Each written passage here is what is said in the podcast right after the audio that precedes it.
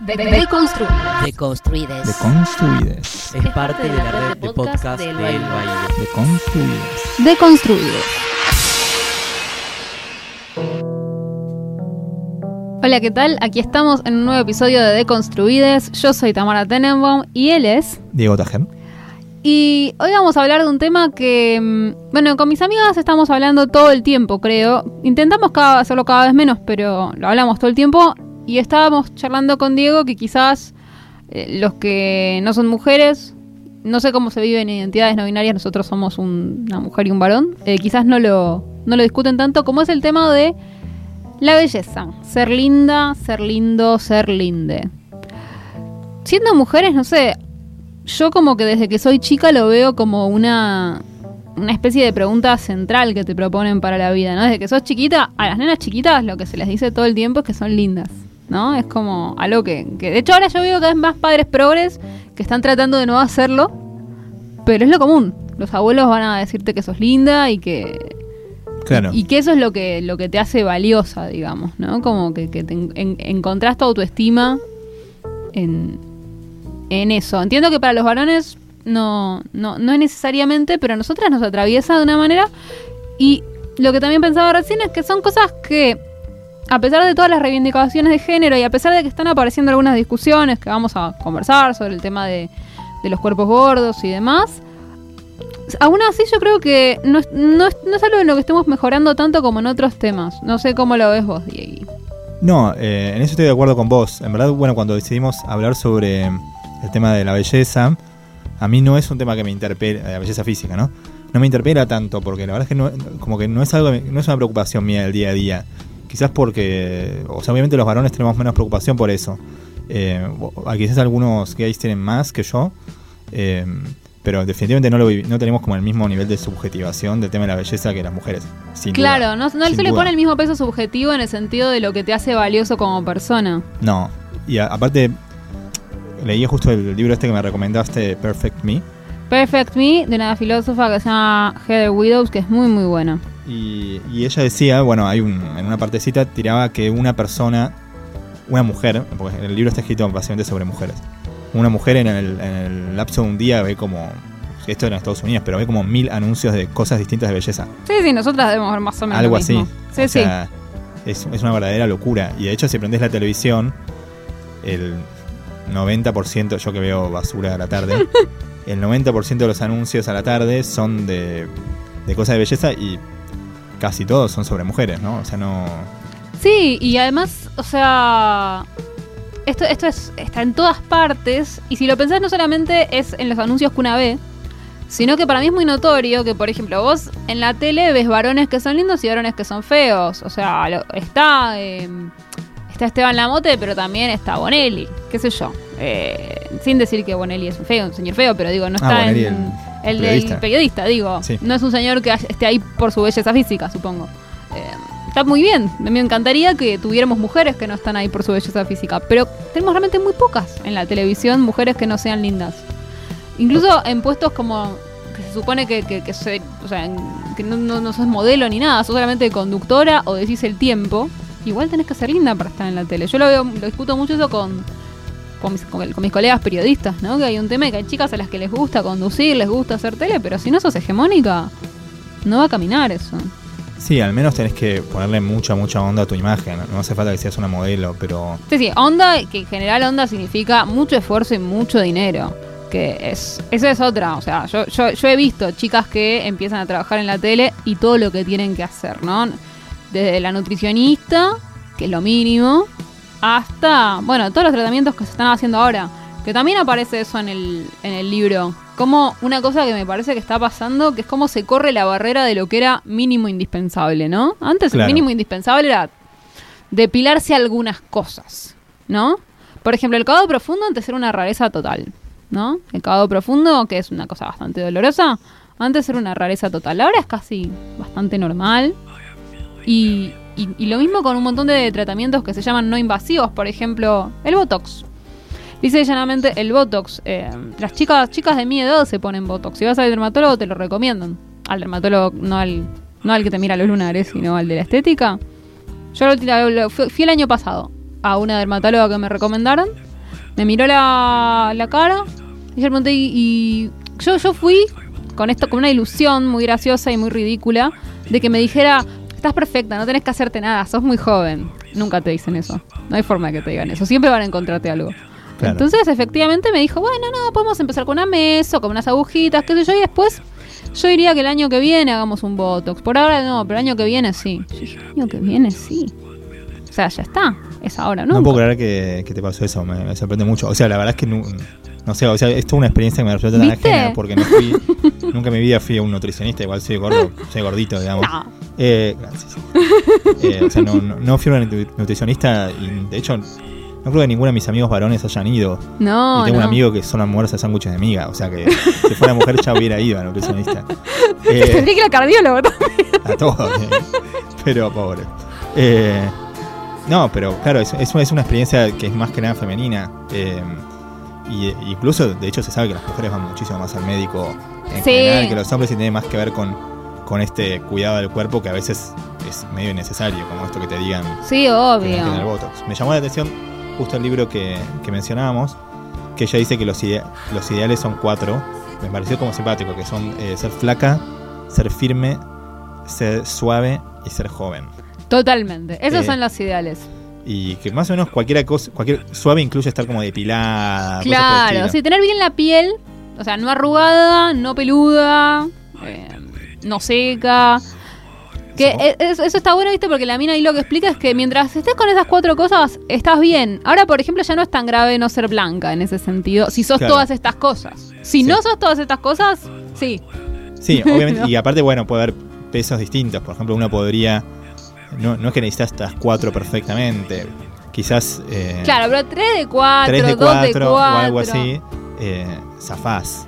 El, el problema es que, bueno, algunas se van, cien- se van yendo con el tiempo. Obviamente todo es siempre como una idealización de la juventud. Es que esa es de- parte lo más terrible, porque yo pensaba eso, ¿no? Como, bueno, ponele que sos linda y, y si nunca tuviste problema con eso. En el momento en que empezás a envejecer vas a tener problemas con eso igual. Y eso se nota mucho, bueno, también con las celebrities y la desesperación en la que entran. Cuando la gente agarra una, una, una actriz hermosa y dice, ay, pero ¿por qué se hizo eso en la cara? Y yo reentiendo por qué se hizo todo eso en la cara, por la desesperación. O sea, debe ser desesperante si toda la vida viviste de tu cuerpo y de tu cara un día eh, que no sea la cara que los demás quieren ver. Debe ser terrible. Sí, aparte, eh, a ver, muchas modelos, o como los estereotipos como de belleza, eh, quizás hace, hace un tiempo eran, obviamente eran minas súper hermosas que nadie podía ser como ellas. Ok, siempre se mantuvo eso porque para, sí, sí, para algo el son como- aspiracional. Sí, para algo eso, son eso eso, pero pero ahora hay como cosas un poco exageradas y que a ver a mí no me molesta que, que los, que las modelos sean así o asá pero que a veces no se informa adecuadamente yo te digo porque como Obvio. sabes estoy más o menos eh, familiarizado con el mundo de la moda y claro las modelos en general tienen menos de 18 años Claro, eso Entonces, es no, es todo que un tienen, tema. no es que se esfuerzan y se ven lindas es que Totalmente, o sea, algunas se esfuerzan, pero en general tienen 16 años. O sea, a mí me pasó eso cuando hace poco tuve que ir a un desfile, como a cubrir, y me metí en el back, y yo también engañada por el maquillaje y los tacos y no sé qué, le pregunto a las chicas y a una chica, ¿y ustedes viven de esto? ¿Cómo es la vida esta de modelo? Y ella me dice, la chica con la que hablo, y no, yo eh, cuando termine el colegio, no sé, voy a ver. Claro, no en el colegio. O sea, como eran adolescentes y yo después me pregunto, pero ¿por qué no tienen, por qué yo no tengo ese cuerpo y no, no lo puedo tener? Y porque tengo 15 años más. O sea, no, no va a suceder. Sí, obvio. Es que aparte es. O sea, más o menos la. Al menos según mi teoría, que no tiene ningún tipo de sustrato empírico, pero simplemente mi teoría es que la gente como que empieza a. ser no tan automáticamente linda más o menos a los 25 años. Buena teoría, estoy de acuerdo. Eh. Antes de los 25 años todos somos lindos. O sea, uno puede ser lindo o feo según distintas elecciones cada, cada uno. Por ejemplo, yo me vestía horriblemente mal y tenía el pelo como Claro, algunos demasiado largo. pero solamente porque éramos muy aparatos Por a acciones esa edad. conscientes. Claro, sí. Pero siempre con, con un mínimo intento a los 20, 21 vas Sos a estar medio bien. lindo, Al totalmente. menos de cuerpo. Eh, y después de los 25, bueno, ya se acaba esta, al menos para la mayoría de la gente, esta cosa automática de que, Tal bueno, puedes comer y no engordar. Sí. eh, más o sea, o hay menos da gente que nunca lo tuvo también. Hay gente que nunca lo tuvo y la pasó muy mal de Sí, obvio. adolescente. O sea, eso existe. Pero es verdad que después de los 25 todo requiere un poco más de mantenimiento, ni hablar después de los 30, después de los 35, Claro. todo a partir de ahí es eh, Y es re, barranca abajo. es re loco porque a esa altura mucha gente le agarra como la conciencia, menos conocí muchas amigas, que a esa altura les agarró como cierta conciencia de Total. me estoy engordando, no sé qué. Es como- que sí, para mí son esas cosas que no las ves mientras vos las tengas. Claro. Las empezás a ver cuando, cuando te empieza a costar. Y, y- y ahí este, empezás a ver modelos de belleza que justamente a los 25 años ya no están trabajando. O sea, o Totalmente. sea, a los 25 años una modelo podría dejar de modelar. Estoy hablando Sí. de modelo como de alta costura, ¿no? Bueno, sí, de hecho yo conozco varias chicas que, que, que, por ejemplo, que eran modelos cuando yo era chica y que tienen hoy mi edad y hace años que no las veo. Como, bueno, siguen trabajando, pero trabajan mucho menos porque ya pasaron como la edad del modelaje, ya no tienen, pasaron los 25, tal cual, ya no son, no pueden ser la, la chica nueva. O sea, o te estableciste y entonces ya sos famosa y te arreglás con eso, Claro. o fuiste. Bueno, que de, eso, de, de esto también es un destino muy cruel. Mucho, se habla mucho de eso, por ejemplo, con las modelos que traen, porque obviamente es una industria muy cruel, ¿no? Las modelos que traen de Ucrania, de, de- de Europa del Este en general, chicas que llegan con 14, 15 años, y si en dos años no la pegan, ya está, se tienen que volver a sus casas, porque tiene 20, si no la pegó, ya está. O sea, es, es realmente muy cruel. Sí, eh, de- obviamente también hay una lectura un poco más política, un poco más turbia de todo esto, que es que muchos de los ideales de belleza tienen que ver con... Con el dinero. Bueno, no solo con el dinero, o sea, estaba pensando en el tema de... de de que el ideal sea una juventud quizás demasiado joven a veces. Sí, Eh, especialmente sí. cuando se habla a veces sobre la que, que las mujeres tienen que estar súper depiladas y cosas por el sí, estilo. es que que a hay veces algo de eso. bordea lo turbio. Bordea lo turbio, por supuesto. ¿No viste que el otro día alguien eh, postearon eh, la estadística de Tinder sobre la deseabilidad de varones y mujeres, ¿viste? Y que la- cuando las mujeres, su pico de deseabilidad es básicamente cuando Tinder las acepta, que es a los 18, porque aparte decía, su pico de deseabilidad es a los 18, a mí me gustaría corregir, no es que sea el pico de deseabilidad, es que Tinder no, no, no acepta recibe chicas de menos. Si recibiera chicas de 14, no sé cuál sería el pico de deseabilidad. Pero la realidad es que el pico de deseabilidad es de 18 y, em- y cae, ni bien llegas a los 19, ya empieza a caer. Sí, sí. Y los varones llegaban a su pico de deseabilidad como a los 52. Era una cosa terrible. O sea, porque también eso lo dice. Eso no, no lo leí, no sé si lo leí en el libro de ella, no, no lo leí en el libro de ella, lo leí en otro lugar, que era como que modelos de belleza masculinos tenemos dos. El modelo del varón joven, que es el chongo divino, y el modelo del madurito, que es otro modelo de belleza que tiene otros estándares, puede tener panza, puede tener canas, qué sé yo, pero es un modelo de belleza. Y con la belleza femenina tenemos un solo modelo, el de Sí, la joven. tal Lo cual. otro es como... Eso, eso pensaba Sí. cuando eh, estaba pensando en... Porque a veces se dice que los gays tienen un ideal de belleza un poco más fuerte que los hombres heterosexuales.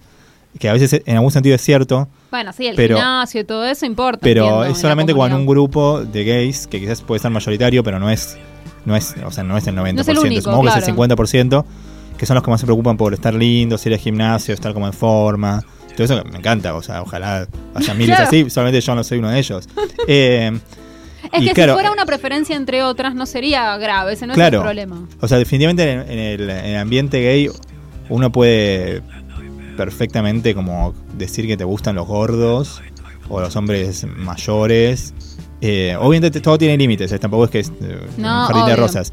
Pero por lo menos hay distintos tipos de, de Hay estilos. tribus, hay atractivos. te pueden gustar los más flaquitos, tipo los twinks, te pueden gustar los más gordos, tipo los osos. O sea, hay mucha variedad y nada está como mal visto. O sea, Claro. yo- mi ejercicio era pensar como un programa de Tinelli gay, supongamos una suerte de- como el de Ford. Hermoso.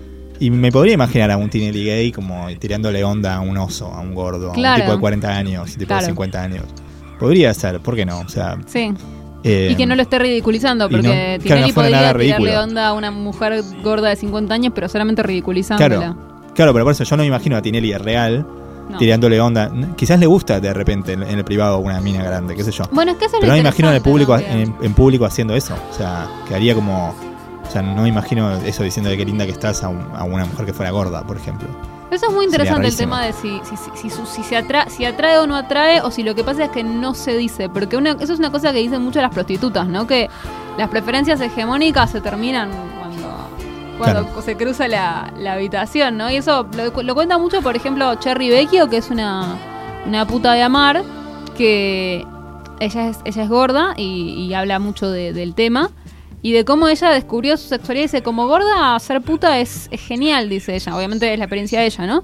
Pero lo que ella dice es que ella descubrió eh, así un montón de tipos que buscaban gordas. Que eso existe, lo que pasa es que es una preferencia que, es- que se entendía como un fetiche, como algo que no tiene nada que ver con el mainstream y que no tiene nada que ver con el gusto y que no puede ser más que una preferencia desviada, eh, kitsch o lo que sea. Eh, y entonces van a satisfacer esos deseos por ahí tipos que no están eh, en pareja estable con una chica gorda, pero que van a, cumplir ese, ese deseo con una prostituta. Sí, claro. Bueno, eso. O sea, no, solo creo que, que en el ambiente gay sería como. eh, sería como medio extremo. Como decía Tamara, que esto que, que si te gustan las gordas está como mal visto, digamos, decirlo públicamente para un hombre hetero. Eh, creo que incluso para, si una mujer dice que le gustan los tipos que son gorditos o lo que fuera, tampoco sería. No, no pasa nada, no. nadie lo tomaría como. El tema es solamente esa dirección. Y tiene más que ver, yo creo, con el discurso público que con otra cosa, lo cual es súper doloroso para un montón de gente. O sea, Total. porque también, o sea, las mujeres que, que son gordas en general no eligen serlo, o sea, son por razones más bien genéticas o lo que fuera. Eh, Sí, y tampoco, um, eh, la verdad es que no hace, no sé, no hace una gran La- diferencia. eh. No, pero a la vez. En, Pero en termina teniendo vida, socialmente sí. unas diferencias muy fuertes. Socialmente sí, o sea, ser mujer y ser fea es. O sea, ser fea o ser gorda es ser parte de, de- de- de una minoría como realmente muy maltratada laboralmente. Bueno, de hecho también en el libro está eh, que en general las personas. Hay un, hay un precio por ser lindo. Sí, O sea, que, que en general ganan un 10% más las personas lindas y un 15% si son mujeres. Tienen más chances y también aparece lo que se llama The Halo Effect, el efecto del halo.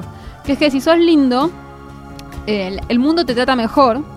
Entonces, como el mundo te trata mejor, terminás vos desarrollando mejores cualidades personales. Por ahí terminás siendo más amable o aprendiéndote a mover en ciertos ambientes, eso, ser más, eh, eso, extrovertido.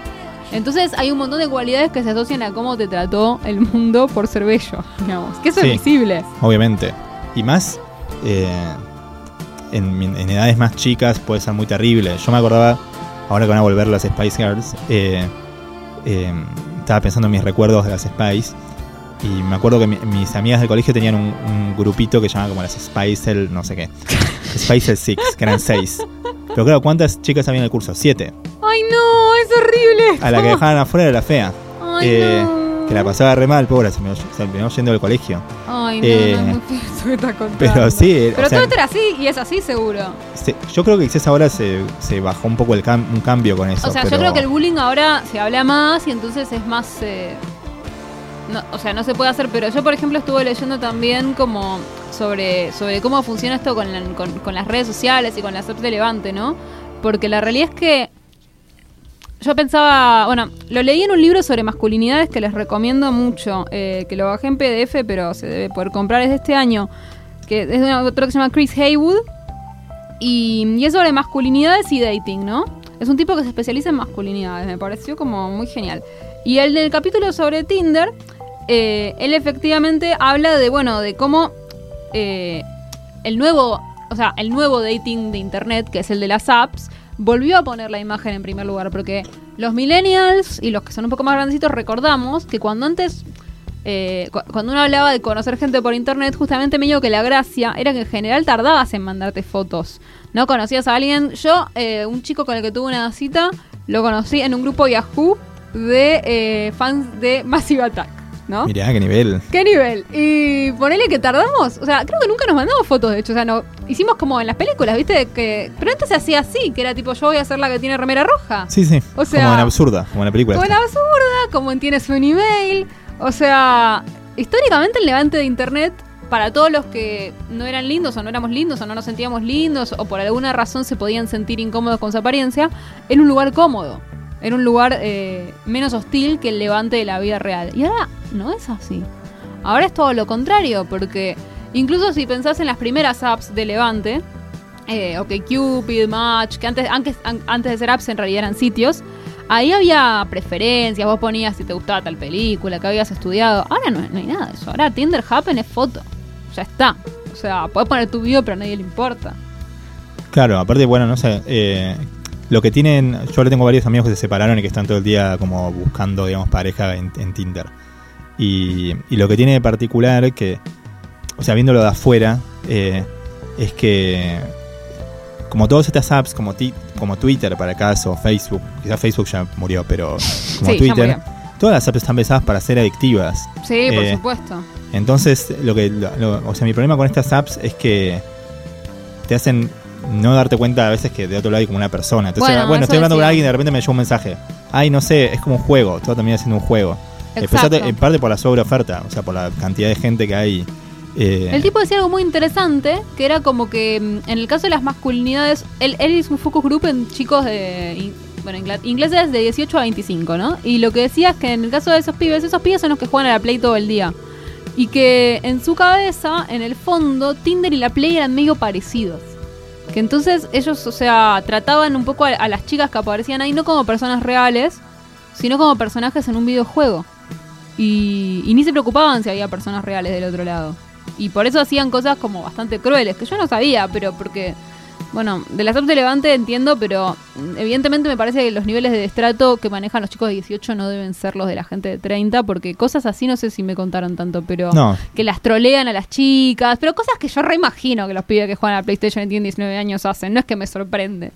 Que, que las troleen, eh, um, que tipo, la invita, invitan a una, por ejemplo, la, le dice, a ver, tenían, había unos que contaban esto, que tenían un amigo muy lindo, porque eso también es interesante que aparecía en el libro de las masculinidades, que es que ahora los varones se tuvieron que acostumbrar también a ser cosificados, digamos, ¿no? Claro. a, a pensarse de esa manera, cosa que nunca habían pensado, porque antes el que más levantaba era el más chamullero, no era necesariamente el más lindo. Todos, creo que alguna vez vimos un grupo de amigos donde el que más te levante tenía nunca era más lindo. sí. Eso era así. Ahora ya no es así porque hay, hay Tinder. Entonces, todos los amigos tienen localizado quién es el lindo y se meten en el Tinder del lindo a, eh, a, a dar likes, ¿no? Porque obviamente va a tener muchos match. Machean con alguna y le dicen que venga a casa. Ay, no. Y, y viene, y no es que la violan ni nada, solamente la humillan, ¿entendés? Como que la piba llegue y estén todos ahí. Pero, o sea, a la vez me parece horrible, no me sorprende nada porque creo que pocas criaturas más crueles que los varones adolescentes. Pero, o sea, me parecía muy cruel. Y lo que el tipo decía es, bueno, estos chicos, si bien siempre la- la- el display de la masculinidad siempre estuvo relacionada con la crueldad, rara vez estaba relacionada de esta manera con la crueldad hacia las mujeres. Esto es como un poco nuevo y tiene que ver no con que las odien más, sino con que no las entienden como personas porque las ven en el videojuego nada más. Y recién a veces cuando llega la persona de carne y hueso se dan cuenta de que es una persona y ahí ya tienen que seguir la joda porque ya la empezaron. Sí. Entonces es como, como que sí, que contribuye mucho a, a eso, a despersonalizar y a, y a bajar la- el grado de empatía que, que tenés con el otro. Pero encima, bueno, arma estas jerarquías de los lindos y los feos, de quién, quién tiene muchos matches, quién no tiene muchos matches. Aparentemente como que, a pesar de que solo vos lo sabés, se arma como, como esa... Claro, pero sí, no deja de ser un- como una suerte de juego. Es una suerte de juego. Es que sí, el- el- en el libro decía como que especialmente para los adolescentes, para adolescentes no, post-adolescentes de 18 a 25, que ya son gente más chica que nosotros, especialmente para ellos, eh, Tinder y Happen parecían ser más que lugares para conocerse, lugares para tener relaciones eh, como homosociales. Como para, Claro. bueno, el Para clásico. a los demás, Mandarle los perfiles de la gente. Eso lo hace todo el mundo, hasta gente de nuestra edad, cosa que me parece Sí, sí. terrible, pero la gente de nuestra edad lo hace también. Sí, sí, obvio. Y, y siempre, y nunca es, mira qué linda esta chica. Nunca Sí, es así.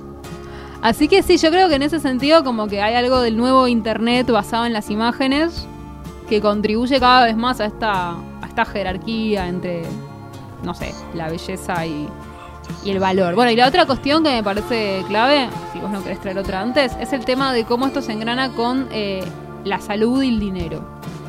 No sé, vos, vos qué tenías en mente antes. Otra cosa, pero no importa. No, Sí, pasemos a la tuya y después vamos a la mía. No, que- es un poco más picante tal vez. Que era Wow, a ver. sobre. No, porque lo hablamos en el corte. No Sí. tenemos corte, pero antes de, antes de grabar. corte. Eh, sobre el tema de los discursos de aceptación. Ah, vamos al discurso de adaptación primero. Sí, sí, sí, por favor. Eh, no, porque a la vez de que, como decíamos, hay 800.000 anuncios de cualquier cosa de belleza en el mundo. Y, o sea, como contaba Tamara, yo no puedo creer en verdad que le dijeron que podía ponerse Botox. Eh, Sí, a los costados de los ojitos, chicos. Me parece increíble, o sea, alguien que tiene menos de 30 años. Eh, bueno, eso me dejó un poco sacado. No, que a la vez que, que hay como una eh, obsesión eh, totalmente insana con la belleza física, especialmente en mujeres, a la vez está surgiendo como una contra... El doble discurso. No, bueno, no sé si, si es un recurso eh, esencialmente, pero esta contracorriente de... La autoaceptación. De autoaceptación, de aceptarse como uno es. eh, que bueno, estamos discutiendo justamente con Tami si... o sea, hasta qué punto creemos en eso, hasta qué punto creemos, porque em, a veces uno, no sé, a veces uno eh, sospecha, especialmente, bueno, no, sé, lo veo todo el tiempo con los, los Instagrams gays. Los Yo influencers. no uso sí. Instagram a veces por eso, porque te ves un tipo completamente perfecto, chongo, que se pasa 10 horas por día en el gimnasio, en una isla en el Mediterráneo y te dice, la vida es como vos querés que sea. Bueno, en el caso de Jimena aceptá Barón, lo que tenés. sí. Eh, bueno, claro. Y, y bueno, a veces lo malo de esas cosas es que desvirtúan un poco el propósito original de, de los discursos de aceptación. Que a veces no está tan mal aceptarse como uno es, porque a veces uno tiene como eh, un montón de cosas que, que- que el mundo te presiona para que cambies y que no puedes cambiar o lo que fuera. Eh, pero, pero a veces terminas viviendo como una cosa medio psicótica de creer como dos cosas a la vez. O No, sea, y aparte el problema es que, bueno, en, una, en un artículo que circuló mucho en el New York Times, eh, lo llamaban Beauty Standard Denialism, ¿no? Como si fuera un negacionismo. claro. ¿Por qué? Porque efectivamente lo que te están diciendo es esos estándares no te están oprimiendo, vos decidís que te oprimen. Es un enfoque muy individual de que si vos te autoaceptás, todo va a estar bien. Y eso lo discute mucho una chica en Twitter que se llama Tía Maggie, que ella siempre habla de que ella es gorda y dice, yo soy gorda y me acepto.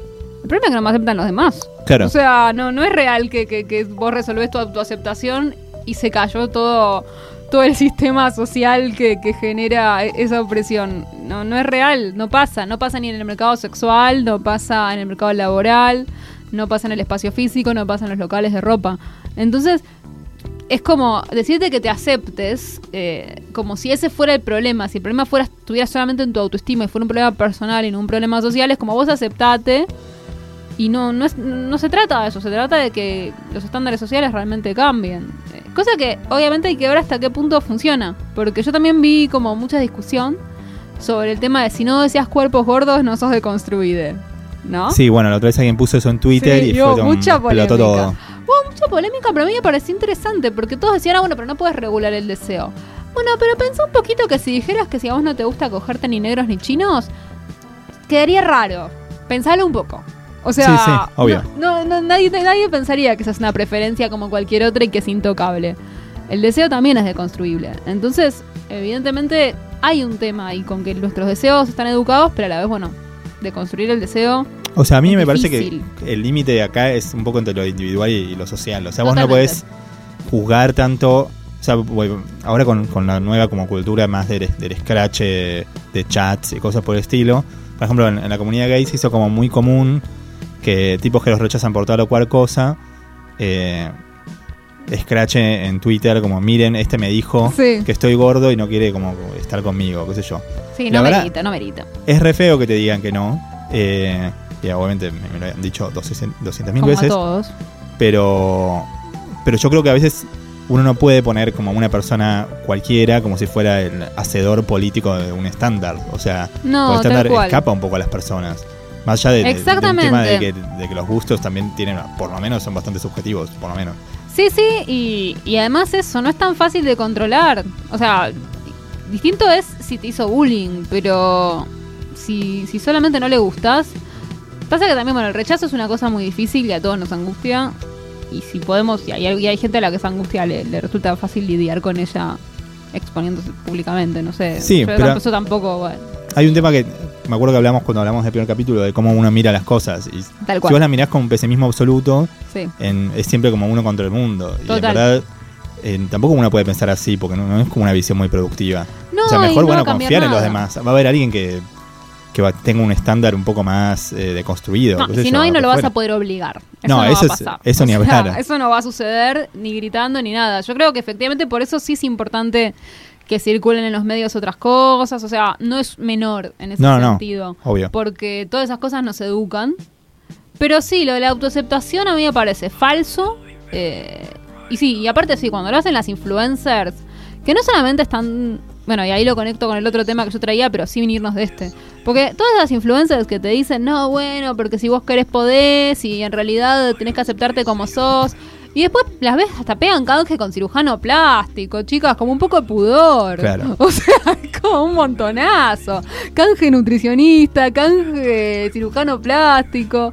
Como Está todo bien, pero entonces, no sé, elegí otro discurso, porque ¿qué significa autoaceptarte?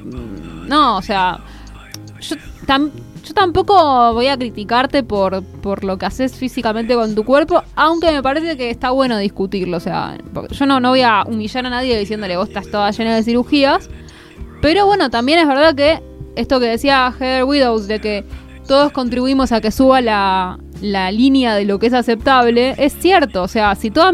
Porque, ¿cómo empezó el tema del Botox en las chicas de menos de 30? Porque las chicas se, empezaron a hacer a los 22, 23, 24 y el estándar de lo que era un cutis perfecto subió. O sea, hoy es distinto. La realidad es que sí, te- te- no podés ni tener la primera arruguita de línea de expresión, no podés tener rosácea, no podés tener nada.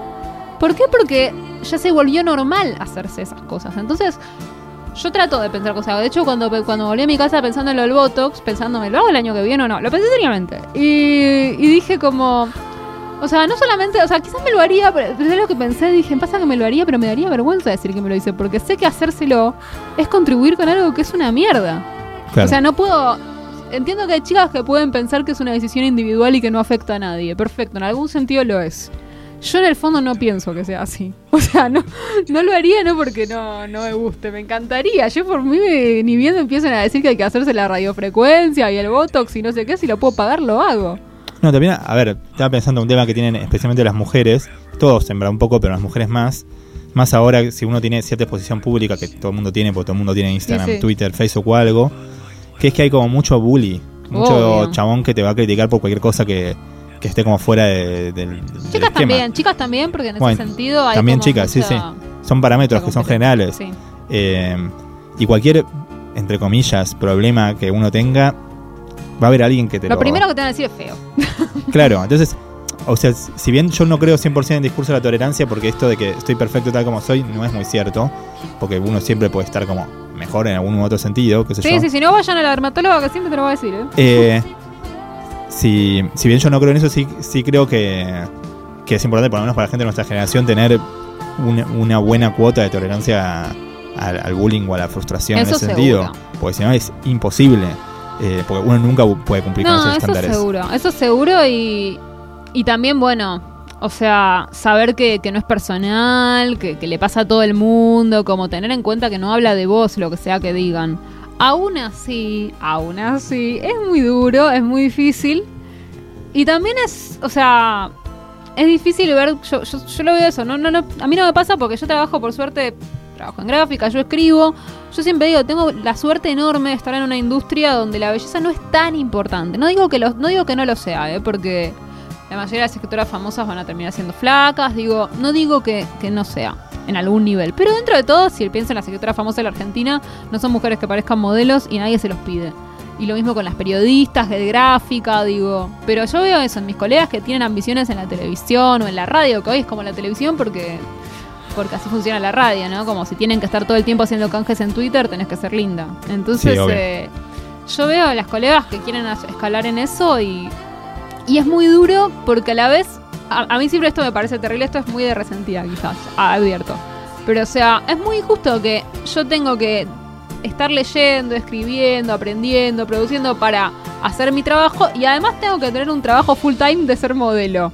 Porque a las modelos nadie les pide que hagan mi trabajo además. Nadie les pide Bueno, a las modelos modelos. eh, en general son afortunadas estéti- estéticamente, por lo menos. Son afortunadas estéticamente, pero más allá de eso, en general tienen un trabajo full time que es ser ellas. O sea, realmente, no digo a las modelos jóvenes, digamos justamente, por ejemplo, Pampita. Una mina de la edad de Pampita, para ser Pampita, por más que tenga una, una suerte genética enorme, 24 horas. es un trabajo full time, realmente. Sí. O sea, me acuerdo que incluso una vez le hicieron una nota en el Sí, cuando Pampita todavía era mucho más joven, eh, te estoy hablando hace 10 o 15 años, y ella contaba que se ponía tres veces por semana eh, un tratamiento de frío en las piernas, uno de electrodos, uno de no sé qué, o sea, todo tres, cuatro veces por semana. Eso es un trabajo full time.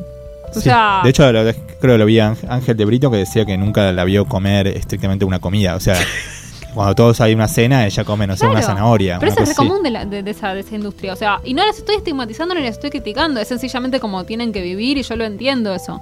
Bueno, pero igual no, no te, nadie te está pidiendo eso a vos. No, no, ¿no? no sé. Eh. Eso es lo que no me queda claro. Porque con Instagram. Bueno, pensar, por ejemplo, eh, antes no era común que las chicas que no eran modelos tuvieran cuerpo de modelos. Yo en Instagram veo un montón de pibas que se dedican a otra cosa y están todo el día en el gimnasio. No sé cómo hacen. Pero Claro. eso existe cada vez más. O sea, lo que quiero decir es que los estándares se derramaron cada vez más sobre las mujeres normales. Entonces, que no somos modelos, quiero decir. Eh, entonces, sí, un poco, nadie te pide, no sé si es nadie te pide. Realmente, yo, veo- yo a veces siento un poco que sí, que, que cada vez suben más los estándares para las mujeres normales. Y yo efectivamente no tengo el tiempo, de, porque no tengo ese trabajo. No trabajo de eso, trabajo otra cosa. Claro. Y, y a mí se me exige ser linda. O sea, esa demanda estamos todas por igual. Pero no le exigen a ninguna otra, a la, a la modelo ser médica, como la otra chica que es médica. Digo, qué sé yo, es como, es muy asimétrico en ese sentido. Y muchas veces, no sé, no sé, los varones creo que no saben la cantidad de tiempo que No. nosotras pasamos, no solamente pensando en esto, sino dedicadas a esto. O sea, gimnasio, dermatólogo, el masaje linfático, el otro coso, eh, el baño de crema, la peluquería, tocarse color de nuevo. O sea, si vos calculás en tiempo y guita, de hecho, yo hice una nota una vez, eh, la quise hacer y nunca salió. Yo nunca entendí si no salió porque mi editora colgó o si realmente le dijeron que por los auspiciantes no podía salir. Que es algo que supongo. Pero hice una nota sobre la, la guita que una gasta y el tiempo que una gasta en una semana. Y o sea, podría estar aprendiendo. Podrías, no tiene un trabajo part-time. Pero podrías ten- hacer un posgrado. O sea, es el tiempo que te toma hacer un posgrado, hacer un máster part-time, digamos, ¿viste? Eh, y, el, y la guita, más o menos, también, un poco más que la guita que te costó un máster. O sea, es un poco injusto. Pero a la vez no es tan fácil elegir no participar de todo eso. Claro, ese supongo es la diferencia con ser un hombre, porque Claro, yo veo no, como a los chongos estos de gimnasio, digo, bueno, la verdad me encantaría ser como, como estos tipos, así como hermosos, que seguramente se cogen al cualquier Exacto. tipo que quieren, sería espectacular. Ahora, me da muchísima paja. Da o sea, no tengo la misma admiración por ellos que por alguien que sabe cinco idiomas, sabe Claro, chino claro. y japonés. O sea, la verdad no tengo ganas de estar estudiando eso y listo, Pero no me las tiene tanto costo no puedo. participar. Si No. sos mujer heterosexual, tiene bastante costo no participar. Eh, y además, bueno, ni hablar de todo el tema económico que, que rodea, rodea todo esto, porque sí, Jimena Barón no habla de esto, de la cantidad de guita que a ella le cuesta verse como se ve, porque sus fans están, son chicas de todas las clases sociales y ella quiere que sigan creyendo que pueden verse como ella. No es cierto. No es solamente ir al gimnasio verse como Jimena Barón, es un montón de plata. Entonces, no, no, no sé, o sea, me parece bastante, bastante complicado como no, no ver esa... Claro, a- Esa dimensión. yo esto no, no lo había pensado. Había un montón de cosas que no había pensado antes de llegar, pero después de hablar con Tamara. Claro que yo la verdad es que pensaba que la mayoría de las mujeres que iban al gimnasio lo hacían mucho más por una cuestión de salud que de estética. Bueno, es que ahí aparece como un tema remezclado, ¿viste? Yo ya no sé, porque decimos que vamos al gimnasio por salud, pero no hay ninguna salud en tener glúteos duros. Ningún No, no, médico te va a decir que eso es importante. Y casi todas las mujeres que, que conozco deben hacer más cosas para sus glúteos que para su respiración y su espalda. Está todo bien, yo también lo hago. Pero, o sea, todas hacemos eso y después decimos que se lo hacemos por salud. Claro, el ejercicio aeróbico es súper bueno, por lo menos. Sí, Corre- eh, correr, exacto. caminar o lo que fuera. Exacto. Eh, pero pero sí, no, no tanto quizás el... Y lo mismo con la locura con la alimentación, o sea, todas decimos que lo hacemos por salud. No sé hasta qué punto es cierto, o sea, es muy difícil, se mezcla realmente, realmente se mezcla mucho. Lo que pasa es que ahora se difundió mucho más ese discurso, ¿no? Porque ¿quién te va a decir que está mal ser saludable? ¿No? O sea, viste, viste que por ejemplo cambiaron mucho las dietas desde cuando éramos chicos. No sé, vos no sé cuánto sabes de las dietas de cuando Cero, éramos chicos. Pero supongo que muchas se acuerdan de las dietas que salían en las revistas cuando nosotras éramos chicas, que eran tipo comer una manzana por día, ¿no? Eh, o tipo la dieta del tomate. ¿Se acuerdan de la dieta del tomate que salió para ti alguna vez? Por ejemplo, que era como todo tomate. todo tomate. o sea, te levantabas mañana y comías un tomate, después jugo de tomate, después a la noche más tomate. No sé, eran como dietas muy absurdas, pero que ni pretendían ser saludables, ¿entendés? O sea, Claro. na- ni- ningún médico pretendía que eso era saludable. De hecho, me acuerdo que también estaba la Atkins, por ejemplo, que era comer panceta todo el día, que era como una antecesora de la paleo, pero no naturalista. Pero no naturista. Sí, hay una que es todo puro grasa, ¿no? Puro No, gra- sí. era to- eh, bueno, era como un desastre. O sea, era realmente un desastre. Y. Pero en esa época, porque la, lo de la belleza y la salud no estaban tan mezclados. Ahora, nadie te va a proponer una cita, no una dieta eh, panceta. organizada, integradita, no sé qué, balanceada, que está buenísimo, es mucho mejor. Pero. Pero no nos engañemos, porque la obsesión tiene más que ver con bajar de peso que. A mí pasó, por ejemplo, cuando fui a hacerme el examen de san- sangre de la uva, que me salieron todos los números bien. Y le dije a mi mamá, yo no puedo ver que me salieron todos los números bien, mamá, porque, o sea, yo como normal, voy al gimnasio normal, me dice, pero es que para ser saludable tenés que hacer eso, o sea, todo lo demás es para ser linda. Yo no, absolutamente nada, y me salen siempre bien. Por eso En digo, algún como, momento ya van a dejar, pero por pero mi hija me decía como, es mucho menos, o sea, si, eso, si comes más o menos decentemente y, y haces actividad física, ya está, o sea, no- de, de ahí a ser modelo no, no es que sos mu- mucho más sano, no puedes tener No. colesterol mucho mejor que eso, no es real, o sea, no, no sucede.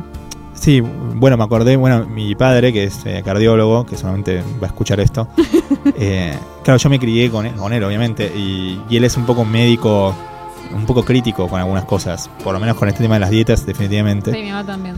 y, y también con el tema del, del ejercicio demasiado in- intensivo, como solamente por motivos de, entre comillas, salud.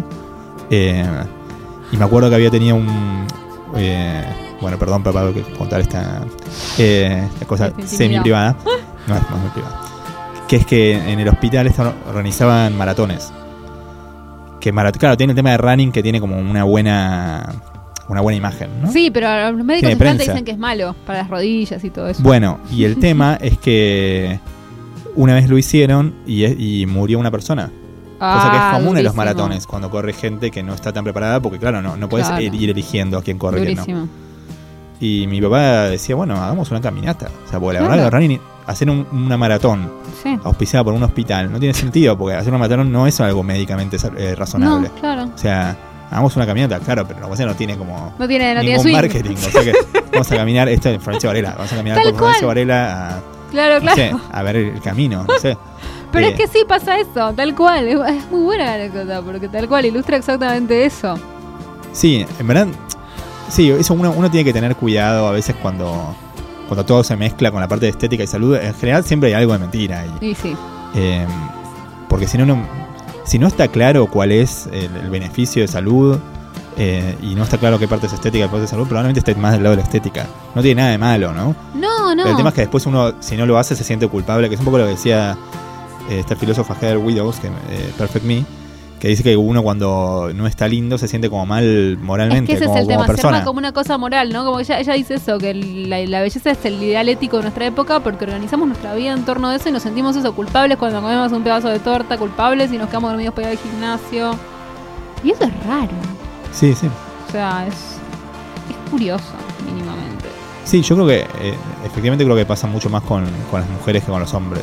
Claro, porque me da, un- me da un poco de bronca, la verdad, porque después veo a mis amigos haciendo deporte y la pasan tan bien y lo piensan como, como un disfrute, Es que ese ¿viste? es el tema, sí, eso siempre se dijo, como que es un problema que a los varones les enseñan que el deporte es un lugar de diversión. Bueno, de hecho, los varones les enseñan a hacer deportes grupales.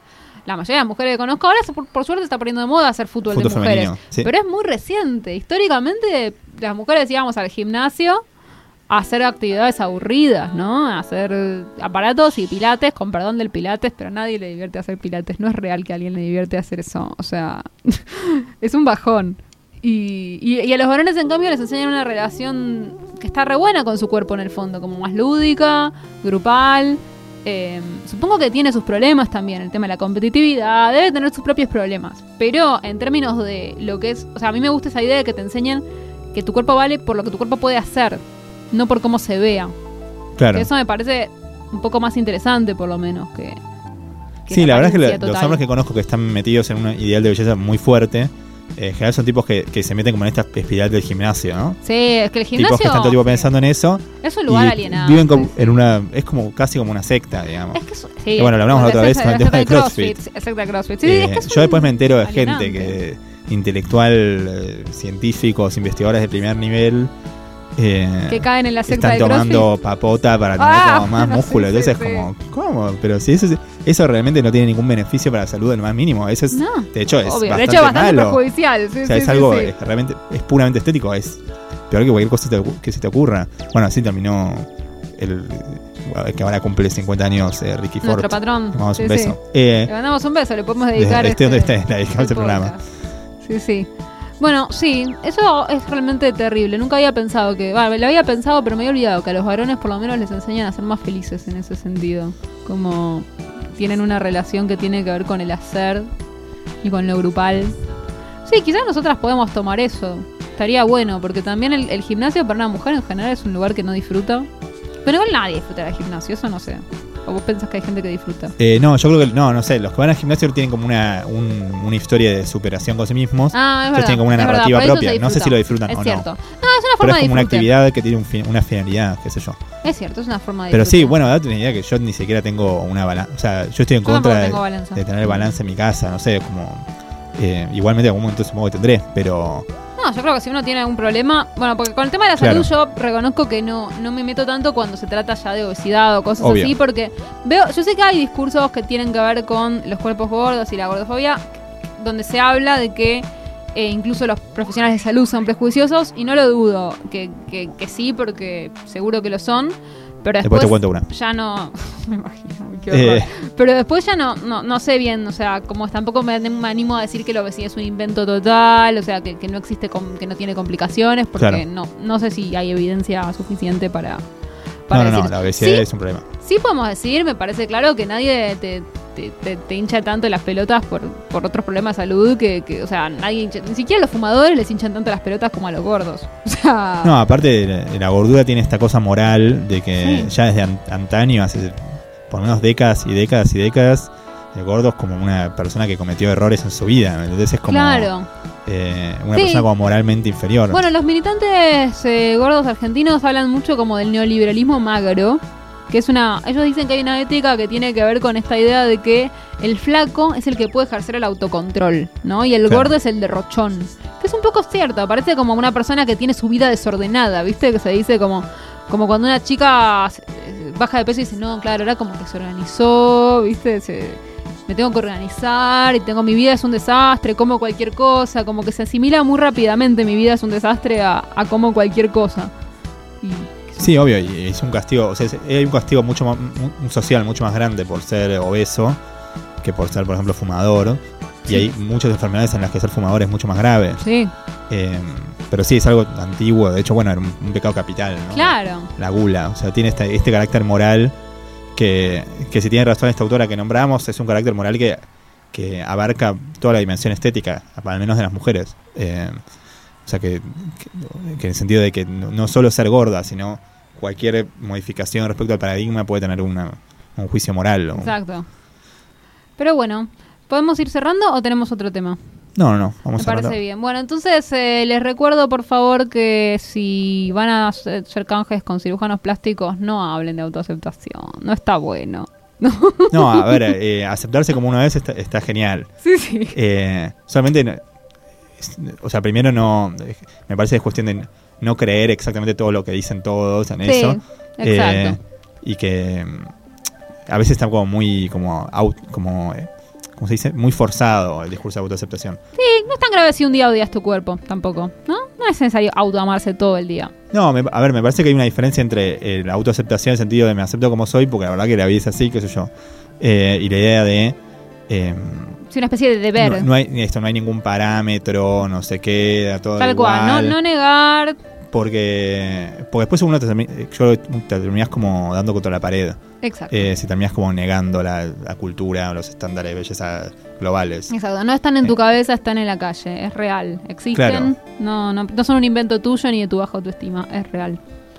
Eh, bueno, recuerden que los, eh, las semanas que nosotros no salimos sale la podcast con Mariana Levy y Gus Casals y bueno, nos vemos en el próximo Deconstruides. De, Deconstruides. construir Es parte de la red de podcast de El Baído. Buscarnos como El Baído, Facebook, Instagram, YouTube, Twitter, Seguinos en en Instagram, Facebook, Twitter, YouTube. arroba El Baído.